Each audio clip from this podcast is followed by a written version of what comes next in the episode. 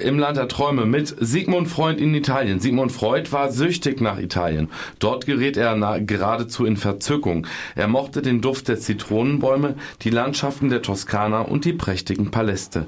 Sein Reisetagebuch allerdings ist verschollen. Der Journalist Jörg Dieter Kogel setzt sich in seinem neuen Buch nun mit den Italienreisen des berühmten Psychoanalytikers auseinander. Ausgestattet mit diesen Reisebriefen zeichnet er Freuds brennende Leidenschaft für Landleute und vor allem Kultur nach. Johannes, du hast das Buch gelesen. Laut Verlag erzählt der Autor kenntnisreich wie amüsant von Freuds glühender Italienliebe. Würdest du das so unterstreichen?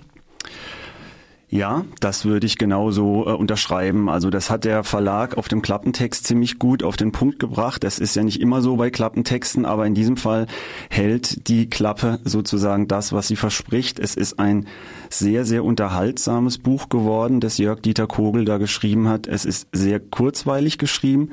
Das ist keine Selbstverständlichkeit bei Reiseberichten, weil man muss ja bedenken, was macht er? Er nimmt die Karten und die Briefe, die Sigmund Freud täglich aus Italien geschrieben hat, trägt sie zusammen und versucht darüber einen Prosatext zu schreiben. Und das gelingt ihm sehr, sehr gut. Es ist sehr unterhaltsam und es ist ähm, humorvoll, bisweilen etwas ironisch. Zum Beispiel, wenn es um die Schwelgereien des Psychoanalytikers geht, die völlig überborden sind, in denen er sein Glück nicht fassen kann. Und das entbehrt nicht einer gewissen Komik und das bringt dieses Buch sehr gut hervor, weswegen es sehr kenntnisreich und sehr unterhaltsam ist, ja. Verrat uns doch bitte, was ist Freuds Lieblingsort?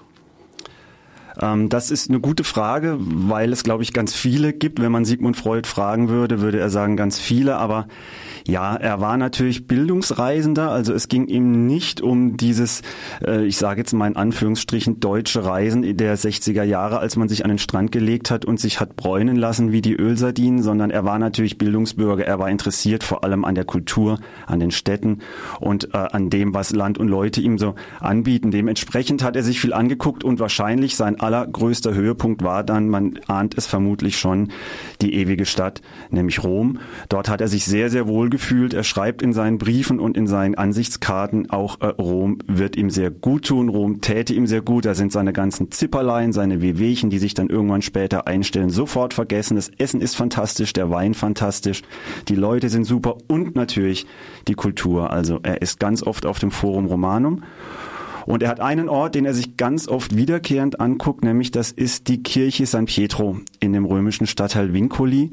Und dort steht die ähm, Statue, die berühmte Statue Moses von Michelangelo, äh, wahrscheinlich die berühmteste Monumentalstatue der Renaissance und von der ist Freud so angetan und so begeistert, dass er da mehrmals hinpilgert und sich das in aller Ruhe anguckt.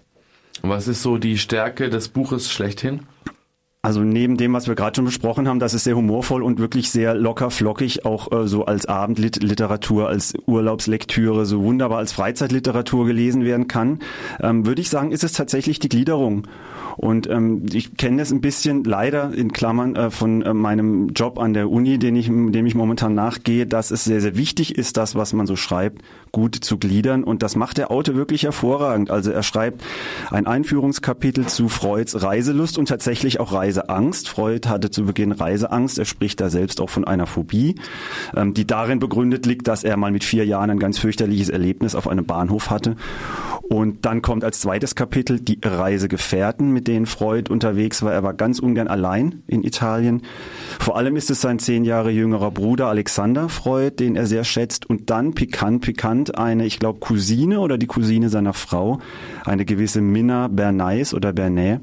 Da ist man sich auch nicht ganz sicher, ob da vielleicht auch nicht ein wenig Erotik und amorös, amoröses Techtelmechtel in Italien ähm, mit im Spiel waren. Dazu hat Freud sich zeitlebens ausgeschwiegen. Dann gibt es ein drittes Kapitel zu den Reisevorbereitungen, den Gewohnheiten, dass Freud ein Genussreisender war, dem das alles sehr viel sehr gefallen hat, sehr gern gegessen und getrunken hat.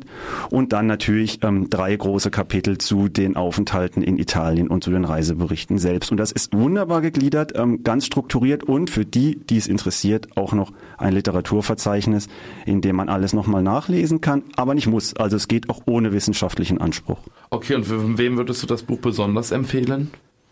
Ich würde sagen, für den oder diejenigen, ähm, für den das zutrifft, was wir besprochen haben. Also wenn man sich für Italien interessiert oder wenn man dieses Land mag oder kennt, dann macht es sicherlich sehr viel Spaß. Wenn man sich für Freud interessiert, für Psychoanalyse interessiert, ist das toll. Ja klar, wenn man sich für Reiseberichte interessiert, dann sicherlich auch. Eins dieser drei Punkte sollte man erfüllen und dann wird man sehr viel Spaß haben. Gerade jetzt in den Zeiten, in denen die Tage dunkler werden, macht es sehr Spaß, nach Italien zu entfliehen.